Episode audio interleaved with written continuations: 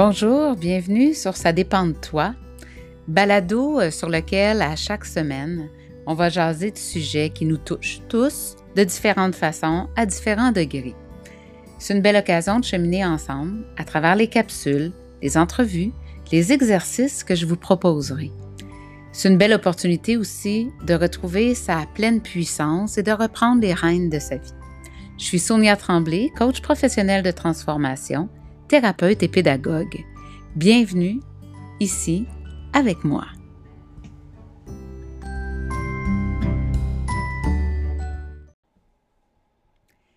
Bonjour et bienvenue à ce deuxième épisode du balado Ça dépend de toi. Alors, euh, comme je vous le dis dans la présentation du projet, je crois effectivement que bien des situations qu'on vit en général dépendent de nous. Je vais le répéter. Je crois que bien des situations que l'on vit dépendent de nous. Je sais, c'est pas toujours facile d'entendre ça. Combien de fois est-ce qu'on m'a répondu Penses-tu vraiment que j'ai choisi ça? C'est pas ce que je dis.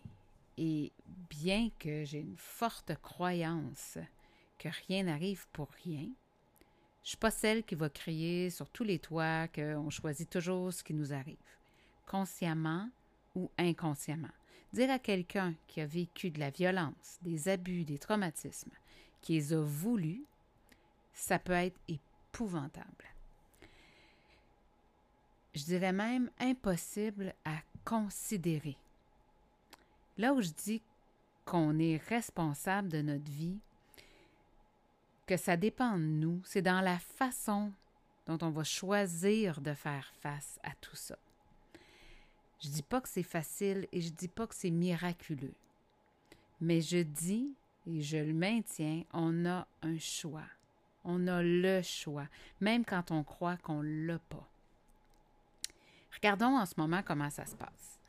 On est en période de confinement, donc d'incertitude on a tous des façons de réagir différentes, selon notre personnalité, notre histoire, où est-ce qu'on vit, qui est dans notre environnement social, qui est dans notre environnement affectif.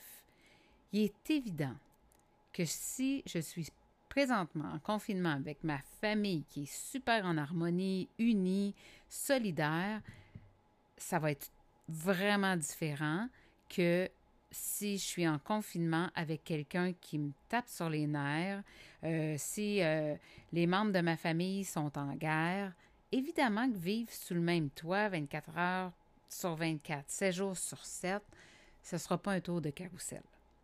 Mais je fais comment? Alors? Si ce n'est pas l'harmonie, si les choses ne sont pas douces, c'est quoi les possibilités que j'ai? Je dirais que c'est le temps de voir qui est-ce qui mène en haut, entre les deux oreilles, en fait. Vous pensez peut-être tout seul, mais c'est pas le cas. il y a vous, puis il y a l'ego, votre ego. Puis l'ego, il est pas, euh, c'est pas juste comme les gens disent, ah, il y a un gros ego, il va gros gens comme devant, menton en l'air, il sait tout. C'est pas ça. L'ego, il y a autant de masques qu'il y a d'humains. Il s'est adapté à chaque histoire, l'histoire de chaque personne, face à chacune des menaces ou des victoires.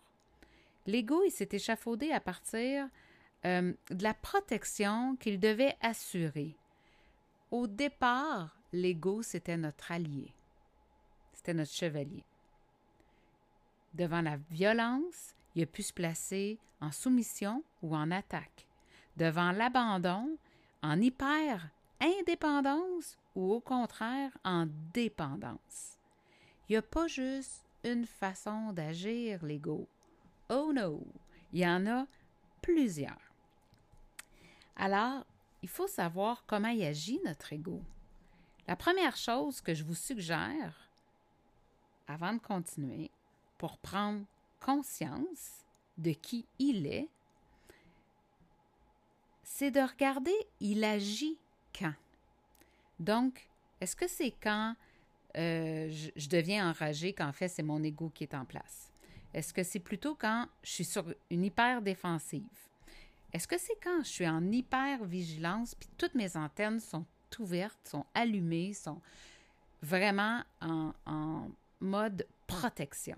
Est-ce que c'est quand je suis susceptible à moins de petites affaires qu'on me dit? Si je me mets à pleurer pour rien ou parce que j'ai pas les mots, je pleure. Est-ce que c'est dans ce temps-là qu'agit mon ego? Parce que il faut apprendre à le connaître. Parce que plus on va y laisser de place, plus il va la prendre, la piste de danse, lui. Mais tant que on est attentif à sa façon d'agir et qu'on saisit son mode de fonctionnement, ben, on peut arriver à reprendre les rênes de tout ça. Fait qu'on fait quoi maintenant pour le reconnaître? Ben, on se met un micro sur le cerveau. On dit ça avec les enfants quand on apprend la lecture, parce que vous savez, j'ai été euh, près de 25 ans en enseignement.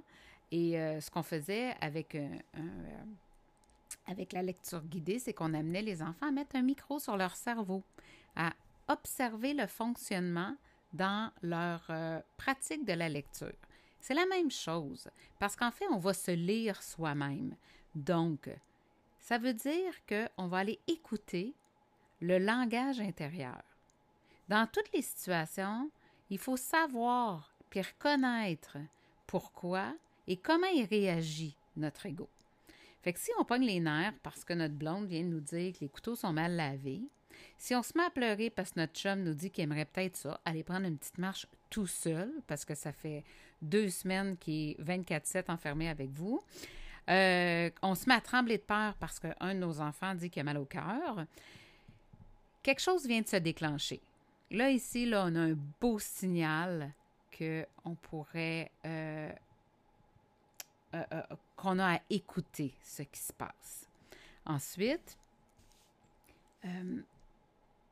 pourquoi pas lui donner un nom?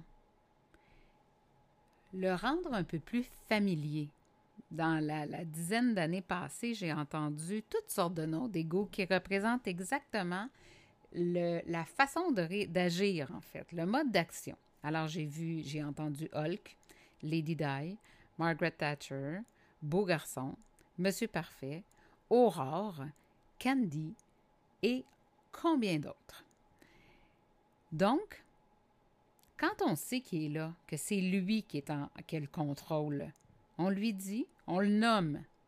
Hey, Lady Di, du calme. T'es pas en train de perdre ta, ta superbe. C'est correct. T'es pas en danger. Comprenez-vous? Si on est enragé, hey Hulk, wow, rentre dans ton soute. Du calme. Il n'y a personne qui essaye de te détruire ici. Donc, établir un dialogue et le rassurer. Si on revient au contexte actuel, pardon, c'est évident que l'ego va se manifester. Il y a de la nouveauté, ça demande de l'adaptation, de l'actualisation, il y a de la crainte, il y a du stress, il y a de l'incertitude, un joyeux melting pot. Et ça sert de terreau parfait pour l'ego. Alors comment on fait pour le neutraliser ou l'empêcher d'agir malgré tout? On peut se poser des questions. Qu'est-ce qui est là? C'est quoi cette émotion qu'elle essaie, essaie de me dire? Qu'est-ce que cette émotion-là a comme message? Qu'est-ce qui est vraiment dérangé en moi? Tu de vraiment me faire dire que les couteaux sont sales ou de pas avoir fait parfaitement ma tâche? Sais-tu que les enfants sont trop bruyants où j'ai le sentiment de ne pas avoir le contrôle sur leur comportement? Est-ce que c'est parce que j'arrive pas à travailler autant que je voudrais ou mon insécurité financière devant la fin de mois qui arrive est celle qui me fait réagir? Les vraies réponses sont souvent dans les sous-questions. Je vous propose un exercice ici. Ça s'appelle les. Il y en a qui l'appellent les trois pourquoi, les cinq pourquoi. Euh, on va, l'appeler les pourquoi parce que ça, sera, pardon, selon ce que vous avez, euh, vous avez à découvrir derrière cet exercice-là. Donc, on pose le pourquoi, la question en lien avec la situation ou l'émotion qui est là. Puis pour chaque réponse, on lui repose un pourquoi. Je vous donne un exemple ici. Je suis stressée. Pourquoi est-ce que je suis stressée? Parce que j'ai beaucoup de choses à faire. Pourquoi est-ce que j'ai beaucoup de choses à faire? Parce que mon patron m'en a demandé beaucoup. Pourquoi mon patron m'en a demandé beaucoup? Parce que j'ai dit que je pouvais en prendre beaucoup. J'ai dit que je pouvais en prendre plus. OK. Pourquoi je lui ai dit que je pouvais en prendre plus? Parce que je voulais qu'il reconnaisse mon ardeur au travail, je voulais qu'il me reconnaisse. OK. Pourquoi est-ce que je voulais qu'il me reconnaisse? Parce que j'ai besoin de reconnaissance pour bien fonctionner, pour donner mon max. OK. Et pourquoi j'ai besoin de reconnaissance pour bien fonctionner? Parce que j'en ai manqué tellement de reconnaissance que je ne connais pas ma valeur. Hmm. Et là, pourquoi est-ce que je suis stressée? Mais parce que j'ai peur de ne pas être en mesure de maintenir le sentiment de reconnaissance que mon patron me donne j'ai peur de ne pas être à la hauteur. Donc, c'est un moment tout à fait approprié en ce moment que de se regarder aller, de se voir réagir et aussi de développer des stratégies pour amoindrir ou modifier la réaction habituelle et ainsi créer de nouvelles façons d'intervenir avec soi et avec les autres. Être plus près du cœur que du mental. Je vous suggère fortement l'exercice des pourquoi. Et rappelez-vous que je suis toujours à un clic de vous. Si vous souhaitez de l'accompagnement pour mieux comprendre tout ça, que vous avez besoin de soutien pour y arriver, je suis là. À bientôt Sonia.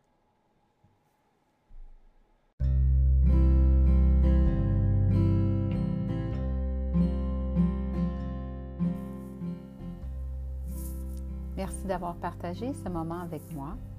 Pour continuer à demeurer en contact, je vous invite à me suivre sur Instagram au soniatremblay.ca, sur Facebook, Sonia Tremblay Mieux-être, et je vous suggère aussi de venir me rejoindre sur mon site internet www.soniatremblay.ca afin que nous nous connaissions davantage. Au plaisir de vous retrouver pour le prochain épisode.